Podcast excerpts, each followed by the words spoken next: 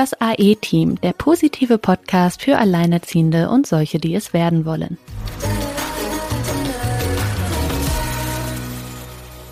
Hallo ihr Lieben und herzlich willkommen zu einer neuen und sehr besonderen Folge für Silke und mich. Ein kleiner Herzschlagmoment heute im Podcast. Und zwar haben wir Rainer Becker bei uns heute zu Gast.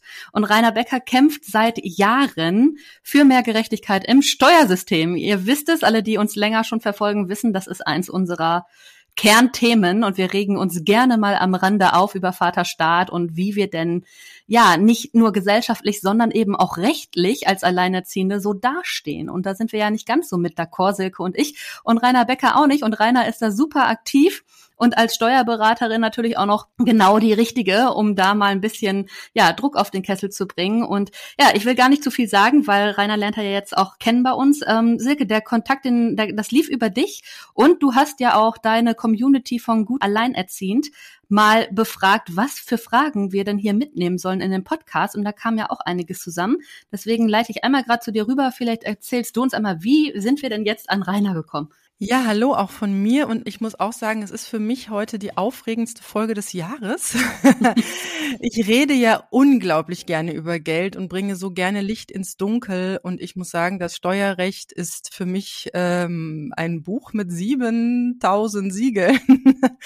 es ist also es äh, auch ich lerne täglich dazu, wenn Fragen in der Gruppe sind bei gut alleinerziehend. Genau deswegen, wie kam der Kontakt? Ja, ich kam mit Esther in Kontakt die bei Fair für Kinder sehr aktiv ist. Und ich muss sagen, es tut sich aktuell im alleinerziehenden, getrennt erziehenden Spektrum ein wunderbares Netzwerk auf. Man macht sich gegenseitig ähm, aufmerksam oder sagt, hier, guck mal, wir haben hier ein Thema, kannst du das auch posten und so.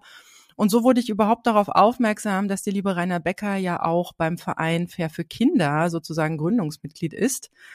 Und ähm, da muss ich nochmal eine ganz große Brücke zu meinem Buch Gut Leben als Alleinerziehende schlagen. Da habe ich nämlich äh, sogar was über Rainer Becker geschrieben. ähm, weil, liebe Rainer, ähm, du hast ja tatsächlich, äh, du warst ja verheiratet und ähm, alles lief erstmal steuermäßig, äh, sage ich mal, halbwegs rund. Und dann ist dein Mann verstorben und dann bist du tatsächlich auf gewisse Absurditäten aufmerksam geworden und fichst seitdem auch gerichtlich dich dadurch.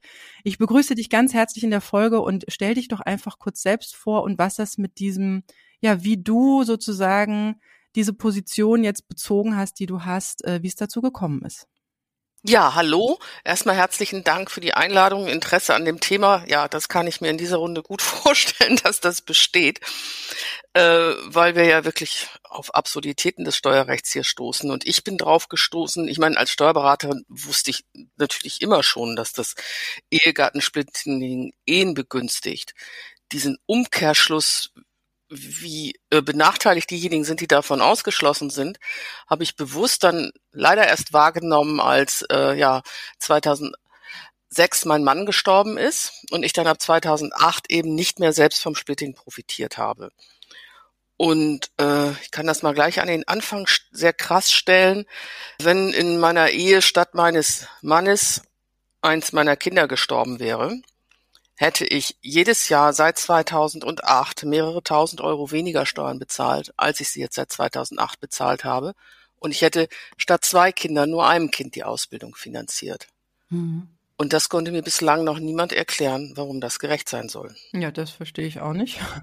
Bei dir war es ja tatsächlich so, dass du ja die Hauptverdienerin bist in der ja. Familie und auch warst. Und ähm, dadurch, dass dein Mann leider verstorben ist, war es ja dann so, dass du weniger Betreuungsmöglichkeiten hattest, ja, und dann noch höhere Steuer zahlen solltest. Wie viel mehr hast du denn da ungefähr also äh, solltest du zahlen? Also auf Beträge lasse ich mich da inzwischen nicht mehr festnageln, ja. weil das einfach auch von Jahr zu Jahr schwankt. Aber mhm. es sind, so auf mich bezogen, sind das pro Jahr drei bis 4.000 Euro mehr Steuern gewesen. Wahnsinn.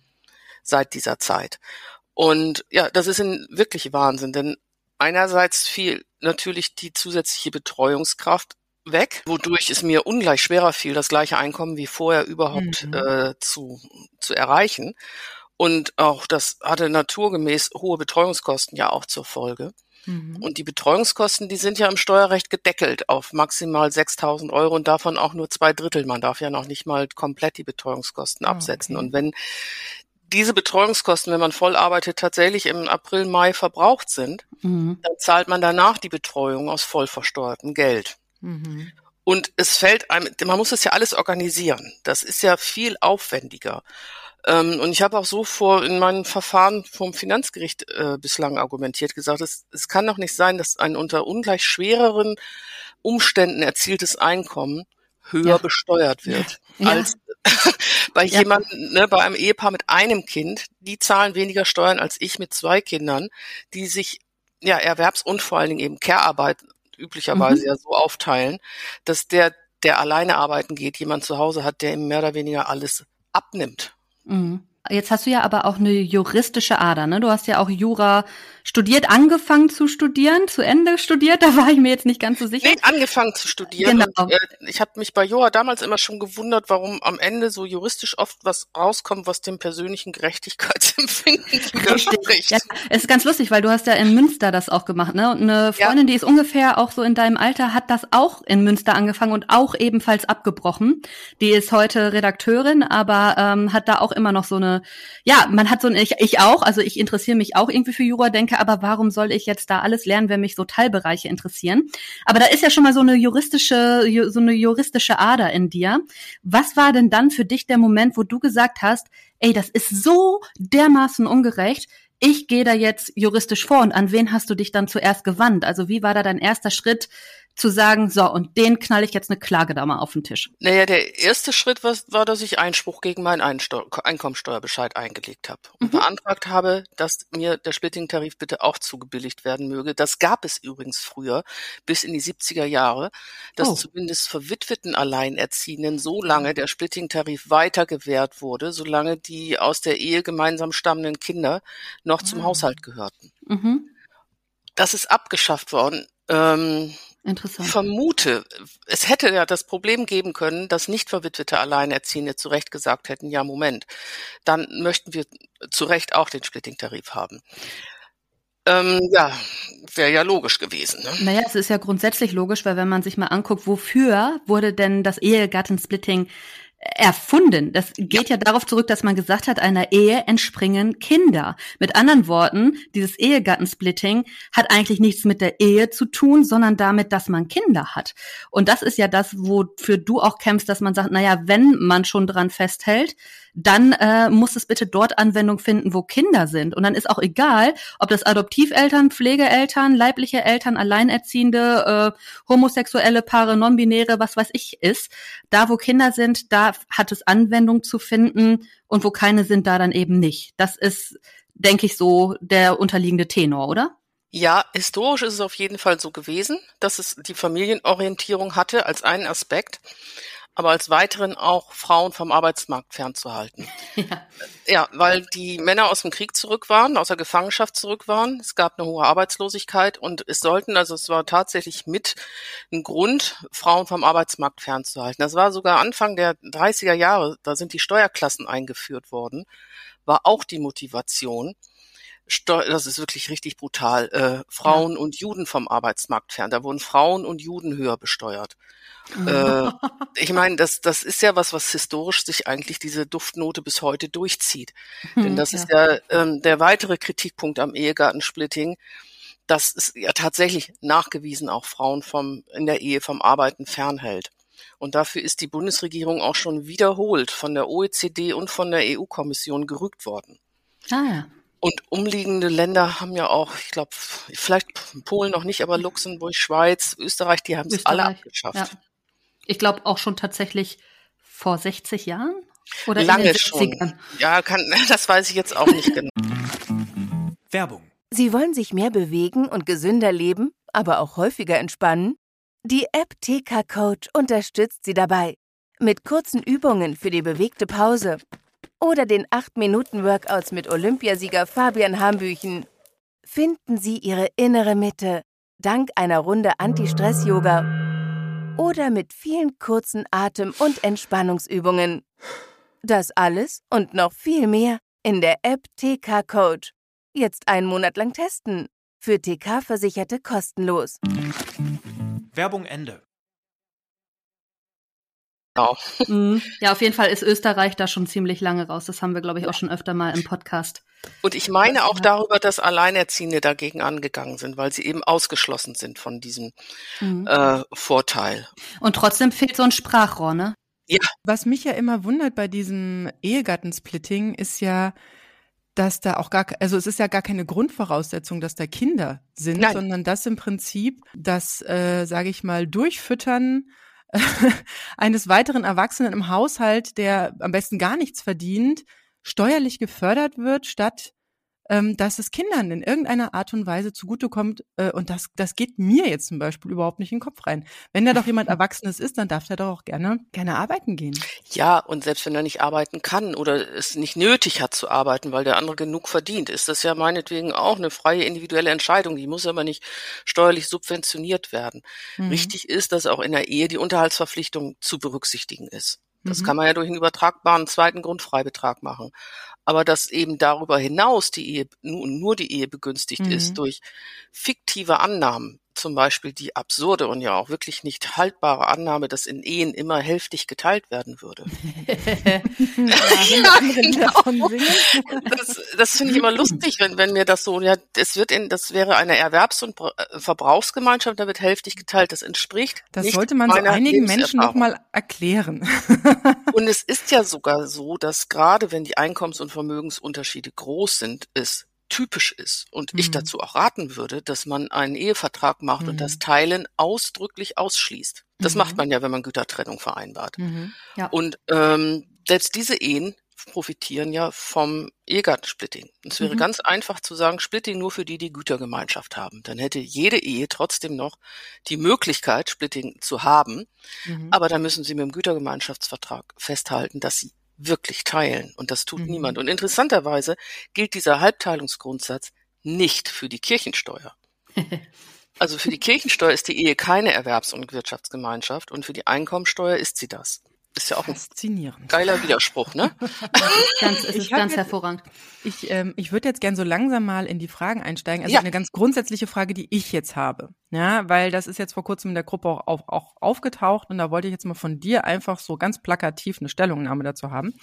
Da ging es nämlich um das Thema Trennung, Trennungsjahr, da um den Grundsatz, ähm, ja, manche können ja nicht ausziehen, weil die Wohnungen gerade so teuer sind. Das heißt ja einfach nur Trennung von Tisch und Bett. Und daraufhin haben dann manche gesagt, wir sind jetzt getrennt, ja, wir haben jetzt hier irgendwie so einen Haushalt innerhalb der Wohnung aufgeteilt und ähm, wollten die Steuerklasse 2 dann auch beantragen. Und dann hieß es, nee, das geht nicht, das gilt nur erst, wenn da wirklich ein Auszug stattgefunden hat, ähm, weil sonst könnte ja jeder ähm, sich getrennt leben, melden. Jetzt habe ich eine Frage, eine grundsätzliche. An welcher Stelle kassiert der Staat, mal so ganz platt gesprochen, mehr Steuern? Wenn es ein, ähm, ein getrenntes Paar gibt, das dann Steuerklasse 2 und 1 hat, oder wenn es vorher die Steuerklasse 3, 5 beziehungsweise 4, 4 gab? Also was wird mehr subventioniert? Das, das weiß ich ja noch von meinem Jurastudium. Der erste Satz ist immer, das kommt drauf an. Ah, ja. und es kommt in der Tat auf die Verteilung der Einkünfte in dem Fall an. Mhm. Und Gehen wir mal ganz klassisch von aus, ähm, Mann ist äh, Mehrverdiener und hat die drei und die Frau hat dann nachher die zwei. Dann äh, ja, dann hätte er ja eins. Also mit sehr, sehr großer Wahrscheinlichkeit ist es günstiger, nicht zwei und eins zu nehmen. Mhm. Weil bei zwei muss man erstens sehr stark in der Konstellation um den alleinerziehenden Freibetrag kämpfen. Mhm. Und der Splitting-Vorteil ist ab einer gewissen Einkommenshöhe deutlich höher als nur der alleinerziehenden Freibetrag. Mhm. Und dann frage ich mich, warum manchen Paaren das verwehrt wird, ihre Trennung sozusagen offiziell zu machen, weil als hätten sie einen Bonus davon, wenn sie dann diese anderen Steuerklassen annehmen. Das ist aber eher, so wie du das ja gerade bezahlst, ein Draufzahlen. Ja, das ist eigentlich freiwillige Ehrlichkeit ja auch zu sagen, wir, wir, ne? Mhm. Denn wenn man, solange man zusammen wohnt, kann man ja einfach noch so tun, als sei man verheiratet. Ja. Und es gibt ja auch viele Fälle, die wohnen nicht zusammen und mhm. halten das vom ja. Finanzamt aber aufrecht, um eben mhm. weiter Splitting-Vorteile zu haben, weil das äh, günstiger ist, als wenn Ehegattenuntergehalt gezahlt werden müsste oder so. Mhm. Also in diesem Fall äh, sehe ich das aber so, wenn man das dem Finanzamt glaubhaft nachweist und sagt, wir sind getrennt von Tisch und ähm, Bett, Bett und ja. Kühlschrank auch und wir wirtschaften, das ist nur aufwendig, ne? weil mhm. das, das glauben die einem nicht. Denn das Problem ist ja im Steuerrecht, dass es den Alleinerziehenden Freibetrag nur für sogenannte echte Alleinerziehende gibt. Mal wieder ein absurder Punkt. Also alleinerziehend, äh, aber Patchwork wieder mit dem neuen Partner, kein alleinerziehenden Freibetrag. Obwohl ja. der mit dem Kind und dem Mehrbedarf, mehr Raumbedarf und so weiter gar nichts zu tun hat. Oder Mutter hat drei Kinder in München. Das älteste Kind ist mit der Ausbildung fertig, kann sich aber in München noch keine Wohnung mhm. leisten. Geschweige denn eine finden wahrscheinlich. Richtig. Wohnt deshalb noch bei der Mutter. Die mhm. Mutter kriegt keinen alleinerziehenden Freibetrag mhm. mehr, weil ja eine weitere erwachsene Person noch bei ihr mit im Haushalt wohnt. Irre. Wie sieht es mit so, wie sieht es mit so Wohngemeinschaften auf? Da habe da hab ich jetzt irgendwie so eine Art Grauzone gesehen. Manche haben irgendwie Steuerklasse 2, weil sie irgendwie ist ihrem Finanzamt nachweisen können, ja. dass sie tatsächlich, dass es nur eine reine äh, äh, Wohngemeinschaft ist, also keine Lebensgemeinschaft. Ja. Und andere sagen, nee, da äh, in dem Moment, wo ein weiterer Erwachsener im Haushalt ist, äh, hätte sie Steuerklasse 1 nehmen müssen. Das scheint auch von Finanzamt zu Finanzamt irgendwie anders zu sein. Ist es auch. Ah, das ah, ja. äh, ist eindeutig so, an welchen Sachbearbeiter man da gerät. Und, und das kann doch nicht sein. Das kann doch nicht wahr sein. Oder? Sorry, ich reg mich ja. direkt auf. Das ist aber so, es ist auch bei den Klagen so. Es kommt letztendlich irgendwann ja. darauf an, bei welchem Richter man landet. Ja, und kann man da vielleicht vorher mal festhalten, dass da offengelegt wird, ob der zufällig vom Ehegattensplitting profitiert oder nicht, ob der vielleicht Unterhalt zahlen muss, was er scheiße findet, weil vielleicht beeinflusst das ja sein Urteil. Das beeinflusst mit Sicherheit sein Urteil. Ja, aber es wird nicht offengelegt. Auch sowas geht. Nein, nicht. das wird nicht offengelegt. Aber das ist eigentlich so mit der Grund, warum ich hoffe, dass wir irgendwann mal auf eine jüngere, modernere Richtergeneration stoßen. Äh, bei, ja, wenn, wenn die alten Säcke da erstmal raus sind aus ihren Roben und dann werden auch bei den Richtern mal Leute ankommen, die selbst geschieden sind, die selbst alleinerziehend sind. Ja. Äh, und das dann, ist ja noch so eine ganz klassische Männerdomäne, die Richterwelt. Zumindest mental. Mhm. Also wir haben da auch schon Richterinnen gehabt, wo wir auf schlimmste Äußerungen mhm. gestoßen sind. Also was waren denn da so deine Highlights? Das würde mich auch mal interessieren. Also ein absolutes Highlight war zum Beispiel, dass ich dem Finanzgericht gegenüber für mich, wie vorhin schon gesagt, argumentiert habe, es fällt mir doch ungleich schwerer, das gleiche Einkommen zu erzielen. Mhm. Und jetzt hört mal genau zu. Da sagt mir das Finanzgericht, dass in der nicht zur Verfügung stehenden Zeit nicht verdiente Einkommen wird immerhin nicht besteuert. Geld, das du nicht verdient. Aber auch nett. Besteuert, geil. Ich bin Kreise in den Teppich gelaufen, als ich diesen Satz, das, ne, das habe ich jetzt so ein bisschen äh, sprachlich äh, verkürzt, aber das ich darf noch dankbar sein, dass ich den Phantomlohn, den ich nicht verdiene, weil ich mich um meine Kinder äh, kümmere, dass ich da keine Steuern also, dass du auf, die, auf das Geld, das du während der Kehrarbeit nicht bekommst, nicht auch noch Steuern bezahlen Richtig. O-Ton Finanzgericht Niedersachsen. Boah, ey. Boah. also nicht, ja geil, also unglaublich, ja. Ich muss eben gerade runterspulen, ich atme mal kurz. Oder eine Bundesrichterin vom Bundesfinanzhof hat in der Stellungnahme an die Bundesregierung geschrieben, dass man für Ehen, die Gütertrennung haben, typisierend annehmen dürfte, dass die getrennt veranlagt werden. Das ist der größte Schwachsinn. Das wäre ein Beratungsfehler, wenn ich das meine. Da kann ich meiner Haftpflichtversicherung einen Dauerauftrag geben, wenn ich so einen Blödsinn beraten würde. Äh, natürlich ist das Quatsch. Und äh, wir haben gegen diese BFH-Richterin übrigens einen Antrag auf Feststellung der Befangenheit gestellt. Oh ja. Mhm. Dem ist stattgegeben worden. Yes. Oh. Das ist eine ganz große Ausnahme, dass man einen Befangenheitsantrag gegen einen Richter äh, Besorgnis der Befangenheit stattgegeben wird. Mhm. Ob uns das in der Sache weiterhilft, weiß ich nicht, aber auf, auf solche ja, auf solche Köpfe stößt man da, die sowas denken und sie auch noch trauen, laut zu äußern. Kannst du diese Aussage von eben nochmal so ein bisschen ähm, umgangssprachlicher vielleicht äh, darstellen? Weil ich glaube, viele wissen jetzt gar nicht, was du mit dieser Aussage oder was da so das Schlimme an dieser Aussage war. Äh, das Schlimme an dieser Aussage ist, dass sie einfach etwas unterstellt, was in der Welt überhaupt nicht, nicht stimmt. Es ist einfach, sie, es wird eine Fiktion genommen, mhm. die äh, etwas rechtfertigen soll, was real gar nicht erfüllt ist. Hm. War jetzt vielleicht auch nicht viel besser ausgedrückt. Ja, das ist ja so wie diese klassische Schublade. Das ist ja dieses klassische Schubladendenken. Sie noch nicht, wir regen uns ja auch schon drüber auf, dass wir diese klassische, klassische Schublade ja auch noch nie angetroffen haben in unseren Interviews, obwohl sie ja doch eigentlich die einzige Typisierung der Alleinerziehenden sein soll. Ja, also in, in 80, locker 80 Interviews, die wir in den letzten drei Jahren geführt haben, hatten wir nicht eine Alleinerziehende dabei, die diesem TV-Klischee von Kette rauchende Hartz-IV-Empfängerin im Block mit fünf Kindern von acht Vätern äh, entsprechen reden würde. Also auf so eine sind wir noch nicht gestoßen. Und ich meine, ich finde, das ist so für mich auch mit das große Learning aus dem Podcast. Man denkt ja am Anfang, bin ich nicht schön genug, bin ich nicht dies genug, bin ich nicht jenes genug. Und dann haben wir in diesem Podcast so hochgebildete Frauen, von denen wir auch ganz oft wissen, wie sie aussehen, wunderschöne, gebildete Frauen, ja. Mhm. Und ich denke mir so, nee, das kann nicht das Problem sein. Hier, hier gibt's ein anderes Problem. Aber so, äh, dieses Klischee haben wir noch nicht angetroffen. Nee, also das ist ja auch ein Problem, wie wir wahrgenommen. Alleinerziehen ist sofort die äh, Schublade arm. Mhm. Und äh, ich merke es ja bei mir selber, dass ich mich, mich oft dafür entschuldige so. Ne? Naja, äh, mir geht's ja eigentlich gegenüber den anderen allein oder vielen anderen Alleinerziehenden gegenüber gut. Da habe ich Glück durch irgendwie, keine Ahnung, ja, gute Ausbildung, dies oder jenes oder auch bisschen Pech für meine Kinder, weil ich die stärker vernachlässigt habe, weil ich so viel gearbeitet habe. Aber das, ich merke das an den Reaktionen immer, naja, du, dir geht's ja gut. Ne? Mhm. Ich werde verglichen mit den Alleinerziehenden, die ihr gerade beschrieben habt, die denen schlecht geht, und das müssen ja noch nicht mal Hartz-IV-Empfänger, sondern wirklich welche sein, die schlechtere Rahmenbedingungen haben, krankes Kind dabei oder sowas. Das spielt ja auch alles eine Rolle. Ja, klar. Aber ich vergleiche mich jetzt mal steuerlich mit jemandem, der genauso Geld, viel Geld verdient wie ich. Ja, klar, mhm. natürlich. Und nicht mit jemand, die werden ja auch nicht verglichen mit jemandem, der weniger Geld verdient. Ja, Äpfel nicht mit Birnen vergleichen, ne? Oder wie war Richtig. Aber ich meine, da muss ich auch mal sagen, ich habe da mal versucht, den Alleinerziehendenverband äh, mit ins Boot zu kriegen für dieses Thema. Das, ja. Da ist das aber eher ein Randthema und da hat mir tatsächlich ein mal Randthema. Da hat mir einer am Telefon mal gesagt, Sie haben da wohl eher ein Luxusproblem, Frau Becker. Aha. Ja, okay, da sitzen aber, glaube ja, ich, gut. manchmal auch die Falschen. Ich krieg so ein bisschen mit auf Insta, ich weiß gar nicht, äh, welcher Verband es ist. Es ist ja auch vom Bundesland zu Bundesland sind ja, ja ne, NRW ist ein sehr starker. NRW ja, ist ein starker, glaube ich. Das stimmt, ja, NRW ist recht stark. Ja, genau, ich weiß nämlich gar nicht, ja, ich glaube, es war Bayern, ne, die diese ganzen Reels da gerade machen, auch so zu allem, was jetzt so kommt mit Düsseldorfer Tabelle und nochmal äh, anderes Kindergeld und so. Da sind jetzt gerade noch mal welche, die irgendwie, ich weiß gar nicht von wo, auf jeden Fall ein Verband, der da glaub, aktiver wird. Meint, ja, es kann gut ja. sein.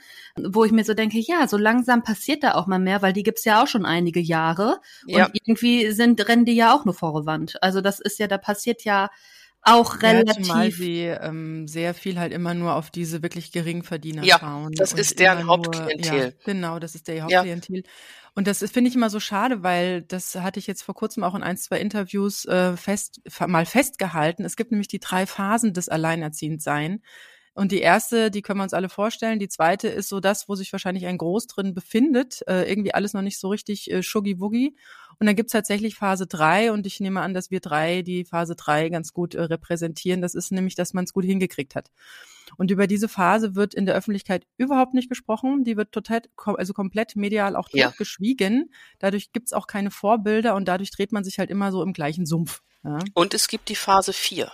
Oh, erzähl. Ja, die Phase 4 ist nämlich diejenige, wo die aus Phase 3 äh, ja irgendwann mal reinkommen, nämlich die Altersgeschichte. Äh, mhm. mhm. Und wer da nicht irgendwie wirklich weit überdurchschnittlich äh, verdient, ja. kommt in Phase 3 zwar zurecht, mhm. hat aber in Phase 4 trotzdem ein Altersarmutsproblem und das unter anderem, weil äh, er oder sie jahrelang mehr Steuern gezahlt hat, mehr Betreuung, mhm. mehr Geld für Betreuung ja. ausgegeben hat, mehr Geld für die Kinder ausgegeben hat und einfach Geld für die eigene Altersversorgung fehlt. Ja. Und das habe ich hier in der Praxis wirklich zuhauf. Die Kieferorthopädin, die Architektin, ne, die, die haben die Lücke von zehn Jahren in ihrer Erwerbsbiografie Ne? Mhm. Und haben dann lange gearbeitet, haben aber in der Trennungsphase auch selbst keinen Unterhalt gekriegt, weil sie ja selber genug verdient haben, mhm. für die mhm. Kinder möglicherweise, ähm, und haben keine Altersversorgung. Ja, ich hatte neulich noch mal ein Beispiel gesehen, weil man ja immer sagt, hier so ETFs und so weiter reichten ja 25 Euro im Monat. Das stimmt auch nicht. Nein. Also selbst auch das stimmt nicht. Also wenn man sich das mal durchrechnet, du musst schon deutlich mehr im Monat schaffen und das musst du ein Leben lang durchhalten, ja. um am Ende da eine Summe stehen zu haben, die was bringt. Diese Kleckerbeträge, es ist zu wenig. Du musst locker mindestens 500 Euro im Monat dafür haben. Mindestens. Mindestens, ja. Und zwar über einen langen Zeitraum. Ja, 30, 40 Jahre locker. Ja. Dann stehen da nachher vielleicht 300.000, wenn du Glück hast. Wenn's, und wenn du die nicht ne? hast, die äh, Beratung haben wir hier auch schon gehabt. Da muss man sich fast überlegen, ob man gar nichts macht, weil dann kriegst du später die Grundsicherung und dann wird wenigstens diese Rente darauf nicht angerechnet. Ja. Traurig, es ist, oder? Es ist wirklich traurig. Am Ende hast du alles versucht und nicht mal Geld für deine eigene Beerdigung, geschweige denn, um irgendwie deinen Ja. Kindern was zu hinterlassen. Und in die Phase 4 kommen viele, die in, die in Phase 3 gut klarkommen.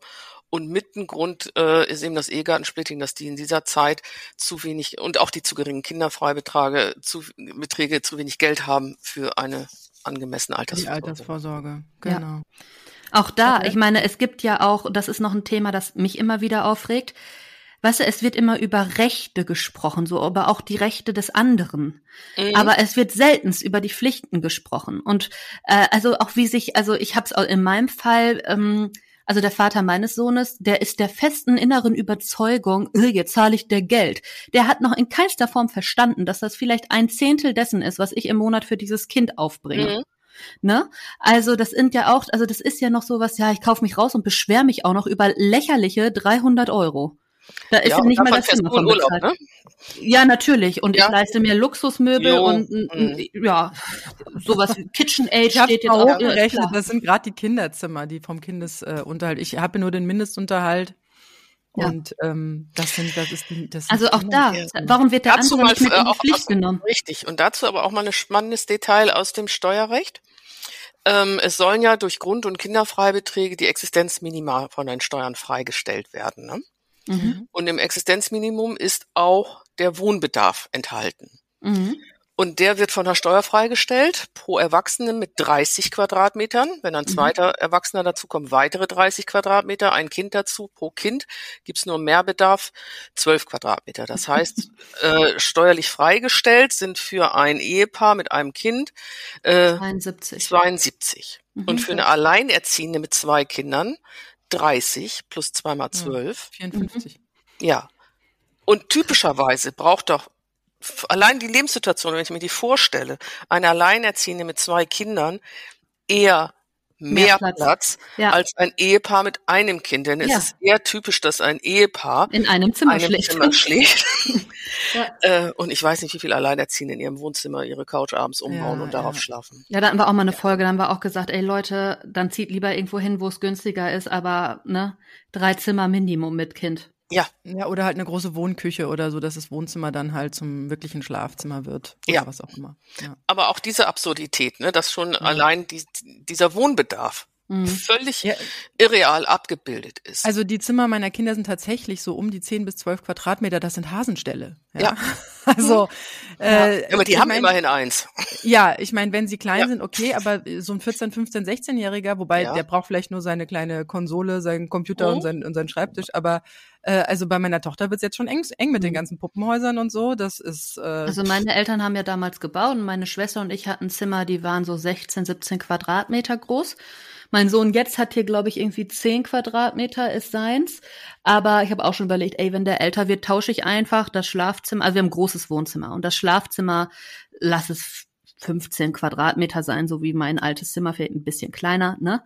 Dass, äh, dass man dann tauscht, das ist hier gut Ja. möglich, weil ich schlafe da ja auch eigentlich nur drin, dann kann ich auch das kleinere Zimmer nehmen auf Das Dauer. ist ja sehr oft bei Alleinerziehenden Ne? so, dass in diesen. Dreizimmerwohnungen dann das eine Kind, wenn es dann nur eins, aber mit zwei Ja. wird es dann schon schwierig, ne? Genau. ja. Wobei ich momentan ja da auch, äh, ja, das ist ja dann auch, ne, als Selbstständige dann noch, man guckt ja auch, wie ist das mit Büro und so. Auch das ist für mich ein absolutes Unding nach wie vor. Gut, da gehen wir jetzt so ein bisschen von dem Thema weg, eher Richtung Selbstständigkeit generell. Aber ohne meinen Internetzugang könnte ich de facto 100 Prozent nicht arbeiten. Es wird mir ja aber nicht vernünftig angerechnet, weil ich ja das auch privat nutzen könnte Mhm. ne, wo ich mir so denke, ja, aber wenn ich es nicht hätte, könnte ich gar nicht arbeiten. Also auch das, das ist so, wo ich mir so denke, äh, boah, nein, also auch, auch sowas ist einfach lächerlich, finde Ja. ich. Also sorry. Ein, ein Internet, ein PC-Fahrtenbuch führen, wo du Ja. aufschreibst, Ja. wirklich Genau. Aber lass uns mal weiter mit Ja. den Fragen machen. Ähm, hier sind nämlich noch so ganz generelle Fragen. Also genau. manchmal hatte ich tatsächlich, also diese Steuerklasse 2 ist ja auch noch so ein irgendwie so ein, äh, irgendwie fühlt es sich recht äh, sinnig an. Es ist ungefähr so wie Steuerklasse 1, hat aber diesen höheren Entlastungsbeitrag Ja. für Alleinerziehende, der jetzt ja bei 4.008 Euro, glaube ich, jährlich. Wie ist es denn mit der Steuerklasse 2? Weil ich jetzt teilweise schon von Fällen gehört habe und vielleicht kannst du da mal ein bisschen Licht ins Dunkel reinbringen, wo Frauen sagten, dass sie mit der Steuerklasse 2 nach der Trennung besser fahren als mit Steuerklasse 2 und dass es für sie echt ein Geldgrab war. Wie kann das sein? Das habe ich nicht verstanden, die Frage. Steuerklasse 2 besser als Steuerklasse 2? Nee, als, also dass sie, eins. dass sie, also dass sie besser die Eins genommen hätten, hätten sie das gewusst, weil sie haben, als sie Steuerklasse 2 hatten, dann irgendwie mehr Steuern gezahlt als mit Steuerklasse 1, wo äh, Das ist unlogisch. Ist unlogisch, ne? Ja, ist unlogisch. Also eigentlich ist es doch so, das ist ungefähr wie eins, nur dass man diesen höheren Entlastungsbetrag Richtig. hat. Was und da anderes nicht, passiert da auch nicht. Da kann nicht mehr Steuer bei rauskommen. Das, Gut. das muss irgendwie ein Missverständnis sein. Dann habe ich das verstanden. Dann ist da tatsächlich irgendwie, wo ich dachte, hui, vielleicht gibt es irgendeine Konstellation, vielleicht mhm. ab einem gewissen Einkommen oder einer gewissen Kinderkonstellation. Nein, gut, alles klar. Das ist ja auch ähm, prozentual wahrscheinlich am Ende, ne? Es mindert den, das zu versteuernde Einkommen um den alleinerziehenden Freibetrag. Ja. Und da muss er rein denklogisch weniger steuerbar rauskommen. Das ist auch noch was, was ich immer nicht verstehe. Ne? Wenn ich mir das jetzt vorher selber ausrechnen will, wie viel Steuern ich zahle, mhm. dann habe ich halt mein Einkommen klar, Vorsteuer, die ich abführe, zähle ich schon mal raus, dann habe ich mein Bruttoeinkommen. So, und davon ziehe ich ja, also man zieht es ja nicht komplett ab, sondern das ist ja auch irgendwie so ein komisches Gemauschel, das habe ich noch nie verstanden, weil ich rechne ja nicht eins zu eins einfach den äh, Kinderfreibetrag runter oder die, den ähm, Grundfreibetrag äh, nehme ich raus und dann noch zusätzlich die 4008 Entlastungsbeitrag, die ich rausnehme. Das ist ja nicht addiert in Summe, was ich da runterziehen kann, ne? Nee, das ist aber jetzt eine echt komplexe Frage. Das also verstehe ich immer nicht. Warum, wenn der das Grundfreibetrag ist eingepreist in die, in die Tabelle sozusagen, deswegen wird er nicht nochmal abgezogen. Okay. Der wird in der Tabelle berücksichtigt, in der Grundtabelle beziehungsweise in der Splitting-Tabelle zwei Grundfreibeträge. Mhm. Die Kinderfreibeträge unterliegen ja immer noch der Vergleichsberechnung. Mit dem Kindergeld? Mit dem Kindergeld, mhm. wobei viele dem Irrtum unterliegen, dass der Kinderfreibetrag günstiger sei als das Kindergeld. Denn für viele, rechnerisch sieht das so aus, aber das Kindergeld ist ja zunächst eigentlich nur eine Steuervergütung dafür, dass der Kinderfreibetrag zunächst nicht berücksichtigt wird. Mhm. Das ist vielen nicht ja. bewusst, ja. dass das eigentlich eine Steuervergütung ist, zumindest mhm. für Besserverdienende. Und dann wird am Ende geguckt, ob man nicht trotzdem zu viel Steuern bezahlt hat, die über diese Steuervergütung hinausgeht. Mhm. Und dann wird gesagt, okay, diese Differenz wird nochmal äh, ausgeglichen. Mhm. Aber dadurch entsteht der Irrtum, dass Kindergeld, äh, Kinderfreibetrag günstiger sei als Kindergeld. Mhm. Und der, das ist immer diese, der zweite Schritt. Das eine war Grundfreibetrag, Kinderfreibetrag, Kindergeld ist dann diese Vergleichsberechnung. Mhm. Und unabhängig davon, ohne jegliche Vergleichsberechnung, wird vom zu versteuernden Einkommen der alleinerziehenden Freibetrag abgezogen. Also minus 4.008. So. Was ich dann unterm Strich stehen habe, gucke ich mir dann mal die Zahl an, gucke, wo liegt das ungefähr vom Steuersatz und weiß dann, was ich zahle. Ja. Mhm, okay.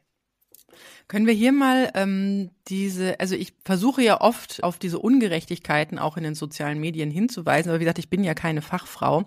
Und dieses zu versteuernde Einkommen, da bin ich vor kurzem tatsächlich drüber gestolpert, weil äh, da gibt's ja auch manchmal so ganz plakative ähm, Grafiken, wo dann steht hier, was weiß ich, Alleinerziehende, wenn sie es überhaupt schafft mit 45.000 im Jahr, das ist ja schon echt viel. Mhm. Ähm, zu versteuerndes Einkommen ist schlechter gestellt als ein äh, Ehepaar, das jetzt äh, Ehegattensplitting bekommt. Ja. Die äh, Alleinerziehende muss mehr Steuern bezahlen. 3000 Euro. Das, äh, das Rechenexempel sagt, du zahlst 3000 Euro mehr Steuern. Er zahlt irgendwie oder sogar dreieinhalbtausend, dann sechseinhalbtausend und als Alleinerziehende zahlst du 10.000. Ja, ähm, da bei diesem Rechenbeispiel wird oft übersehen, dass das Kindergeld in dem Fall eine Kinder eine Steuervergütung ist, die damit einfließen muss in diese Vergleichsberechnung. Mhm. Es ist wirklich sehr komplex, das zu erklären. Es ist aber so, dass sie tatsächlich, der Betrag mag niedriger sein, mehr Steuern zahlt als ein Ehepaar. Mhm. Und je höher die Einkünfte sind, desto höher ist ja der Splitting-Vorteil und damit steigt dann eben auch der Vorteil, die die Ehe gegenüber Alleinerziehenden hat. Ich habe schon überlegt, man müsste mal so eine so eine Heiratsbörse machen. Ja. Wo, wo Alleinerziehende Let's noch schnell den Splitting-Vorteil Genau. ich habe genau. meinen Mitstreiter in, in Leipzig, ist ja ein ver verwitweter Steuerberater, wir vertreten uns gegenseitig und machen das seit Jahren zusammen und halten uns auch gegenseitig bei Stange. Und da haben wir mal überlegt. Heiratet doch. ja, nee, nicht wir. Ach so, er, okay. er meine Tochter ah, mhm. und ich seinen Sohn. Während der Ausbildung, das hätte zur Folge, wir beide hätten den Splitting-Tarif Mhm. Wir könnten die Ausbildung des Kindes, des, ne, also seines Kindes, mit dem ich dann verheiratet wäre, mhm. bei mir steuer, würde sich steuerlich auswirken. Ähm, er hätte trotzdem weiter den Kinderfreibetrag. Ich würde für dieses Kind in der Ehe zusätzlichen Grundfreibetrag kriegen und wir hätten Splitting und eheliche Nachteile könnten wir ausschließen durch einen Ehevertrag. Ehevertrag, ja. Mega. Das würde funktionieren. und was und sagen das- eure Kinder dazu? Die haben wir zu gut erzogen. ah, Die haben das nicht mitgemacht. sehr gut. Meine Tochter hat mich angeguckt und mich gefragt, ob ich einen Knall hätte. Ob, sie, ob wir eine Heirats, also in Ich der habe ja auch Zeit, gesagt, ihr müsst die Ehe nicht vollziehen, da kommt es auch nicht drauf an.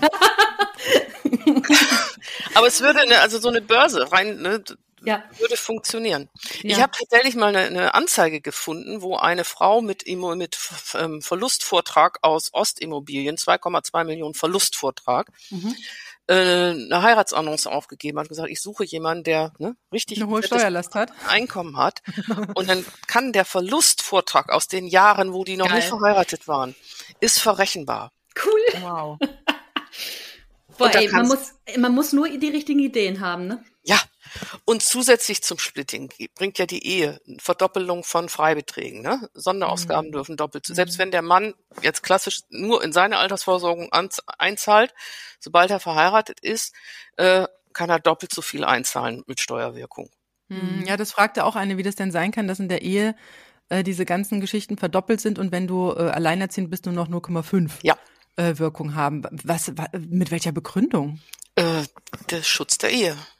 Schutz der Ehe. Der Schutz der Ehe, die intakte Durchschnittsehe, von der aus davon ausgegangen wird, dass immer hälftig geteilt wird.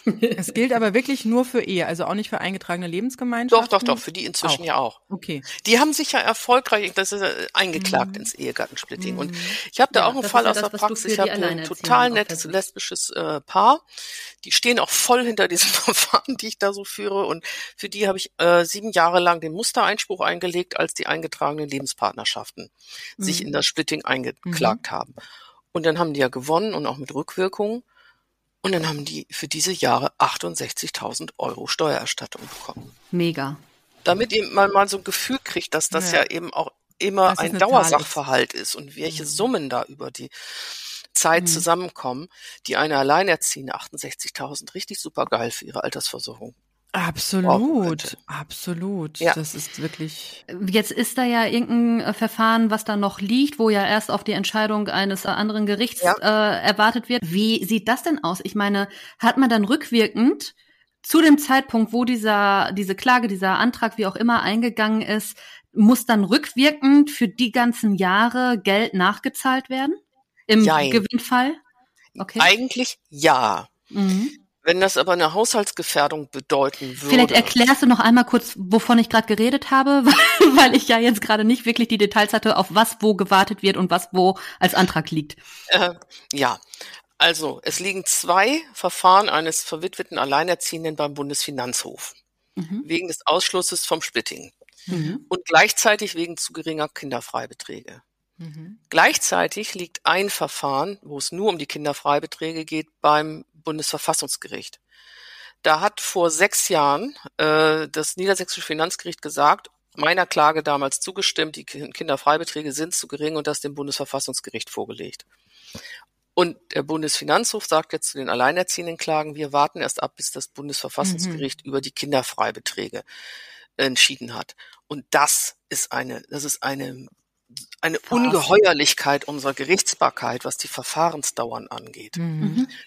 Und das birgt eben auch das Risiko, dass selbst wenn diese Verfahren gewonnen werden sollten, dann wäre eigentlich, wie bei den eingetragenen Lebenspartnerschaften, es rechtlich richtig, natürlich rückwirkend die Steuerbescheide zu ändern. Mhm. Mhm. Weil die unter Vorbehalt sind. Ja, oder man Einspruch eingelegt hat, Ja. oder bezüglich der Kinderfreibeträge sind sie vorläufig.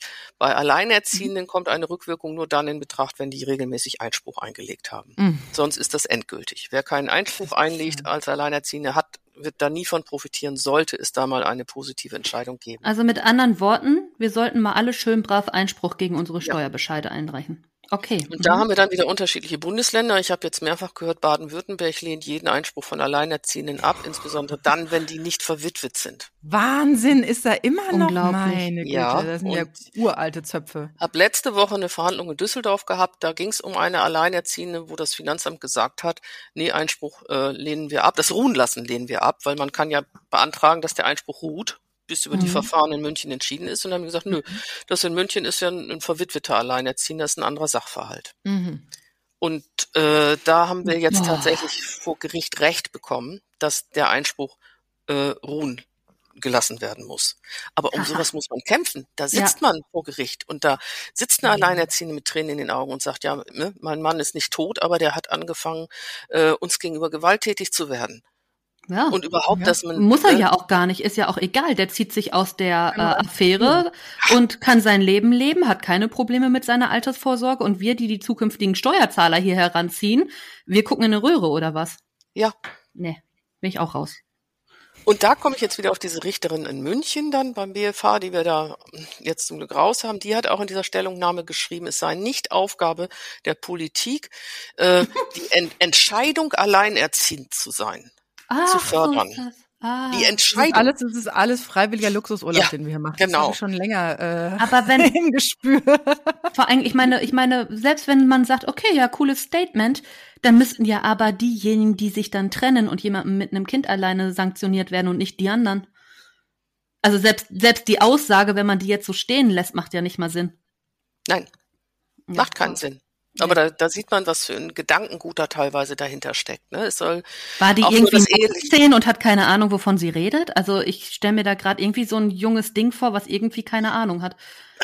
Die, ich weiß nicht, es gibt ja die, diese Hochbegabten, denen spielt ja manchmal auch irgendwie die Empathie einen Strich durch. Ach so, ja, und, ne? und, ja. und das darf man nicht vergessen. Also Richter sind ja alles Juristen mit Prädikatsexamen. Ja. Mhm. Und es ist vielleicht vorurteilsbehaftet, aber es sind nicht unbedingt immer die mit den superguten Zensuren, die, die eine hohe soziale Kompetenz haben. Mhm. Nee, das ist so. Darum sagen ja auch viele sind ja auch dafür, die NCs aufzuheben, auch bei Medizinstudium ja. und sowas.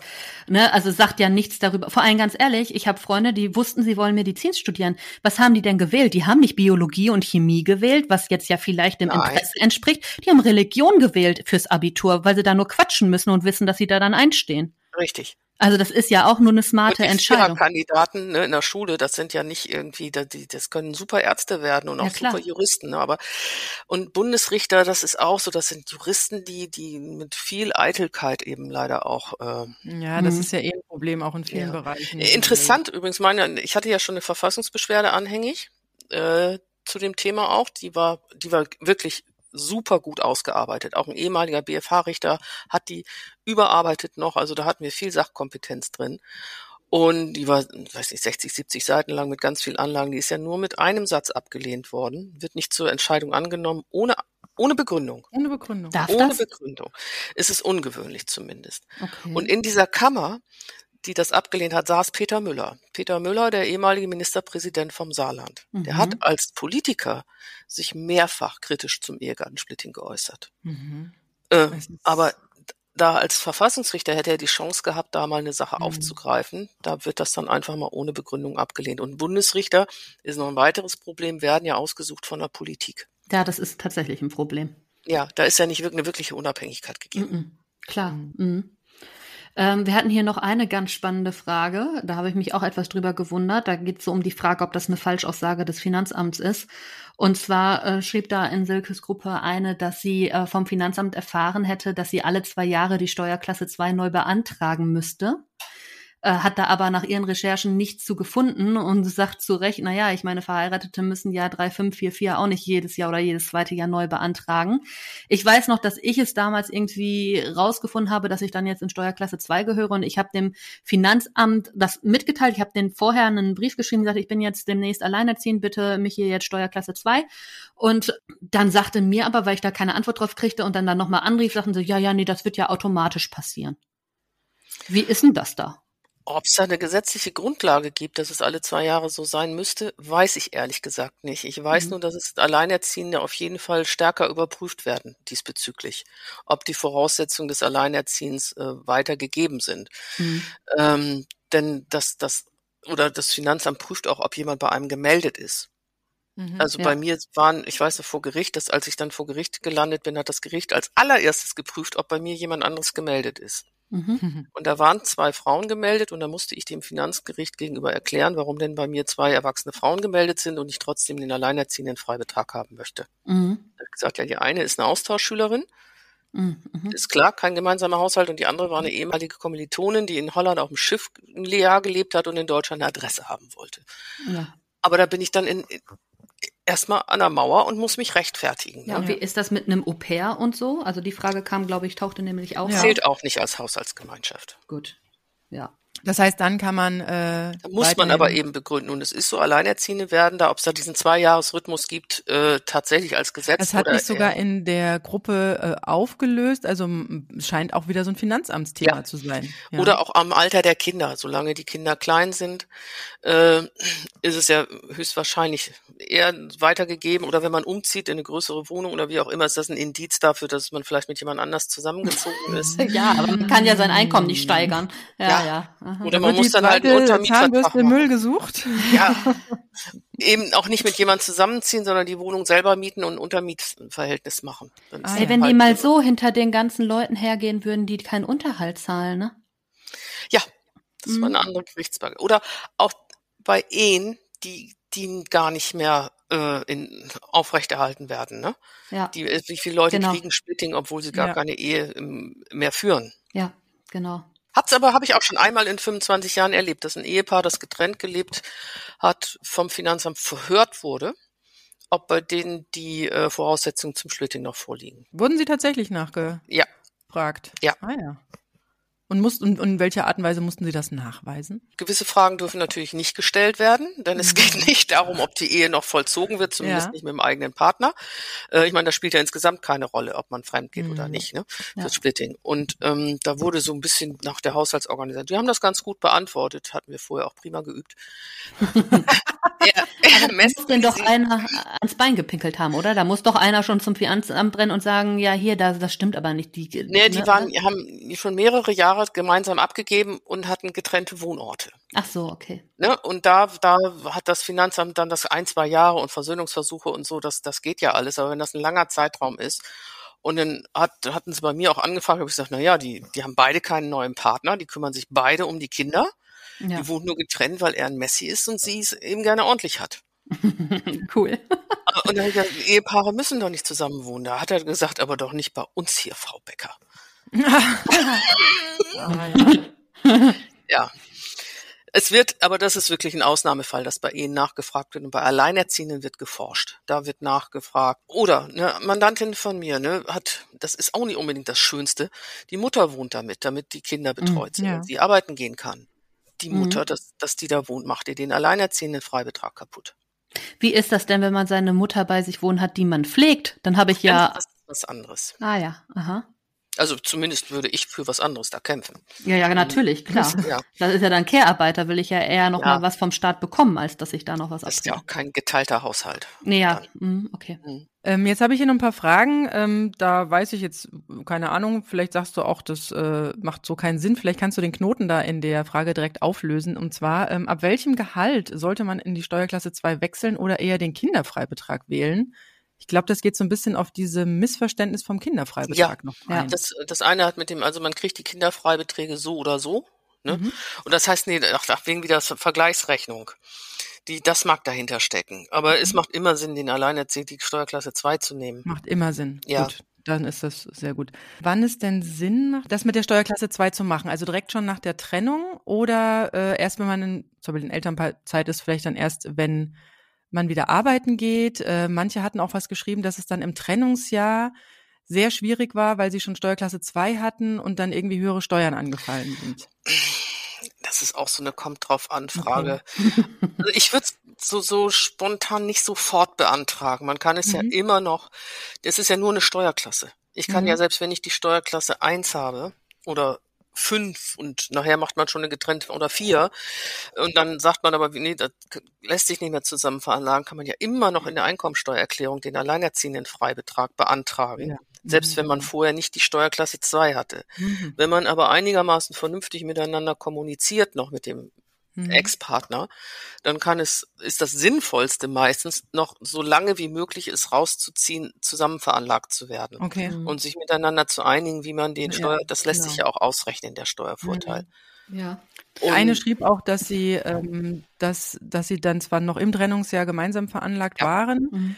Aber ihr, ihr Ex sich geweigert hat, ihr die Steuerrückzahlung äh, sozusagen heftig zur Verfügung zu stellen, weil sie sich ja nur ums Kind gekümmert hat. ja. das kann man aber dann dadurch aushebeln, dass man selber beim, An beim Finanzamt den Antrag auf Aufteilung der Steuerschuld stellt. Hm. Da braucht man nicht eine, die Zustimmung. ja. Das blöd ist, wenn das Finanzamt Ah, ja. schon ausgezahlt hat, wenn es eine Erstattung Ja. ist.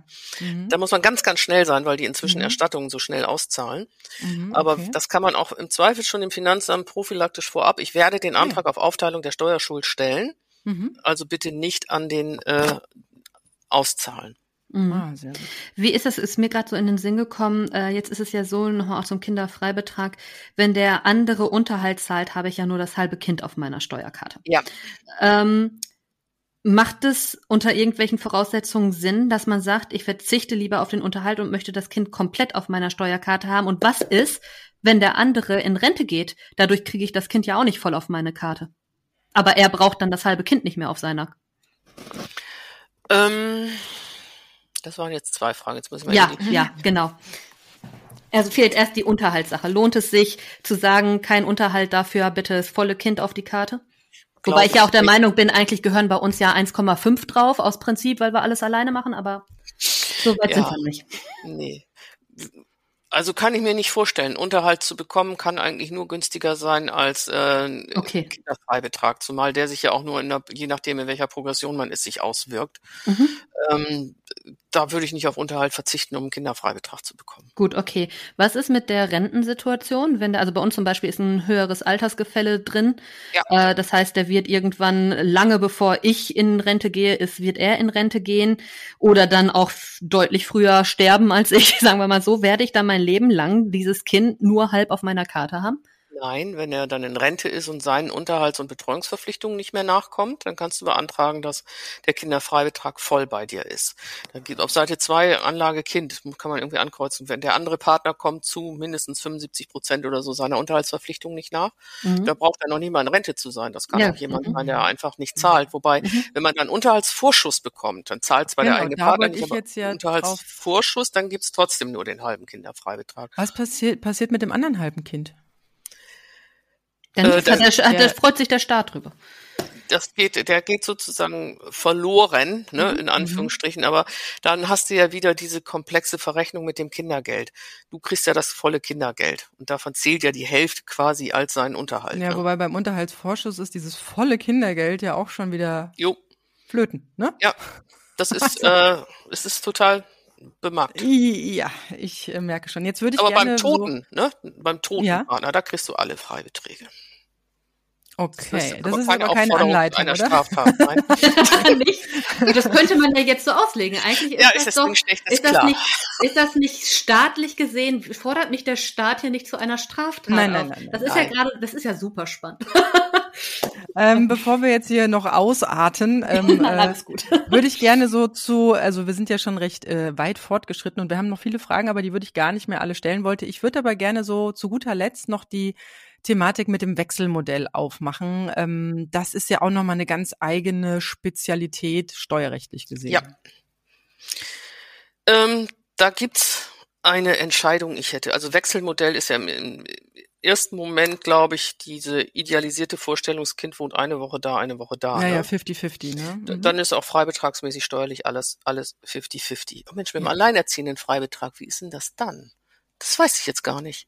Das müsste ich mal nachlesen. Also soweit ich es äh, jetzt so ad hoc mitbekommen habe, war es ja so, dass es ähm, ja so ist, auch beim Wechselmodell kann einer Steuerklasse Einer. 1 und einer Steuerklasse 2 haben.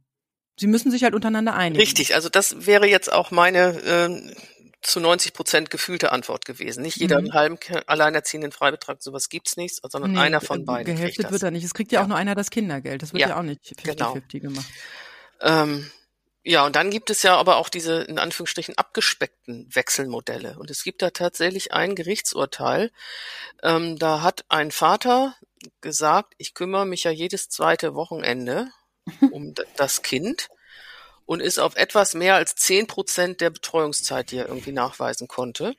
Und diese Mhm. zehn Prozent reichen aus dafür, dass er 50 Prozent von den Freibeträgen bekommt. Ach, dass es als Wechselmodell Boah. gilt. Ja, Und das, äh, das kann der einfach so durchboxen, ohne das dass man kreuzt er in seiner sprechen Steuererklärung so an. Schön. Und- Und auch da keine Pflicht, dass er dann die anderen 40 Prozent voll macht? Nein.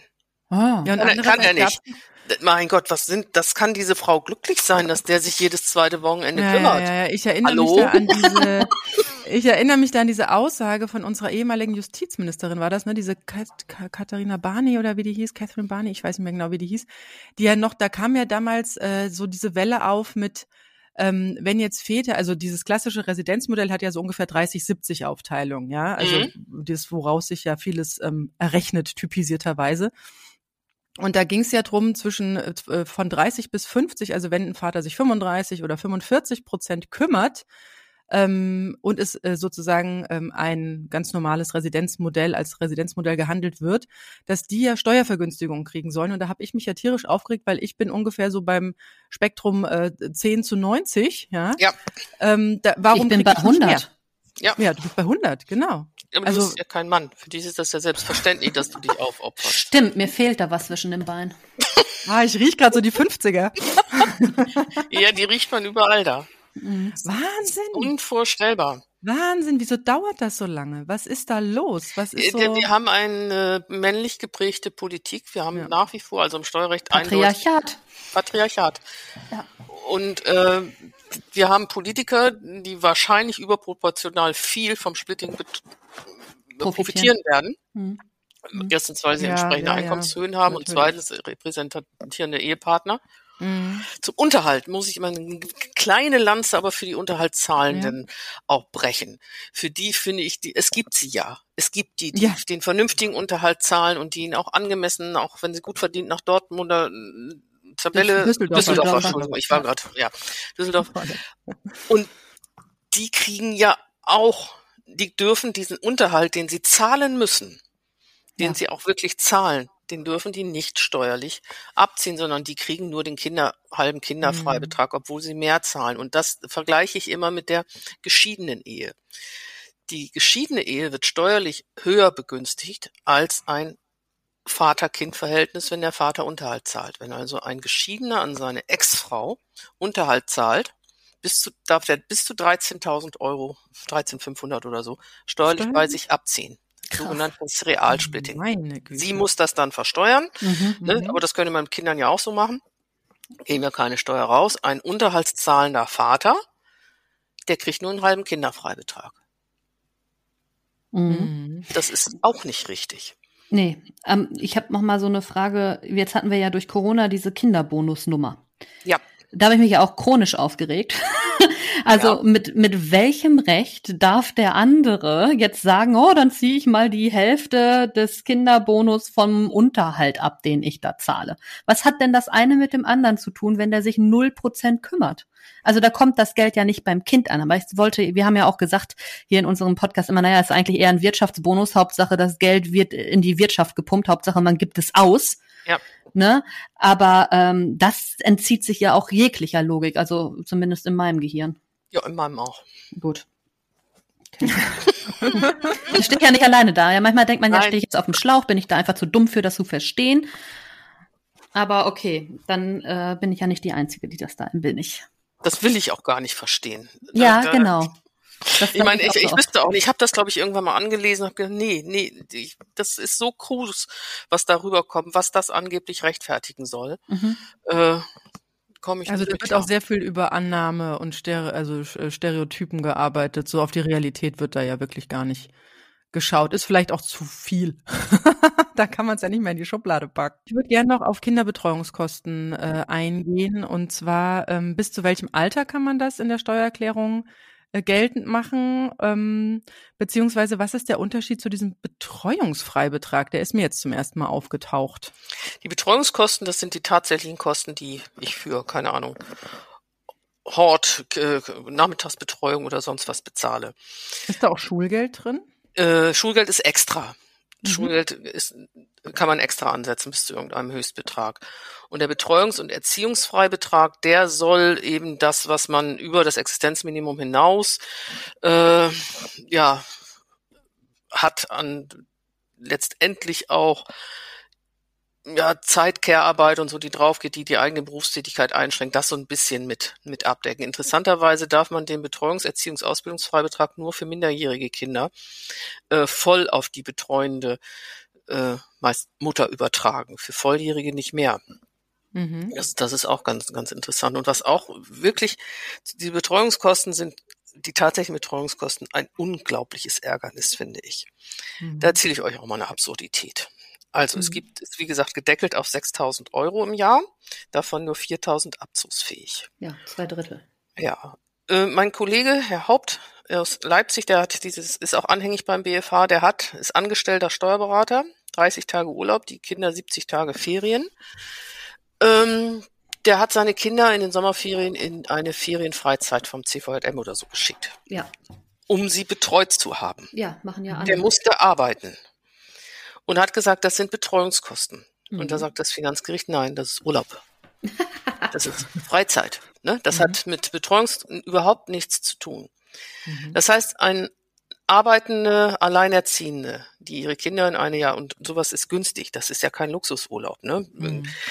In den Ferien aus Not ihre Kinder in so einer Freizeit betreuen lässt, kann das steuerlich nicht geltend machen. Wenn aber ein kinderloses Ehepaar in Urlaub fährt und einen Hund hat, und den zu Hause in der Zeit betreuen Nicht lässt. Im Ernst.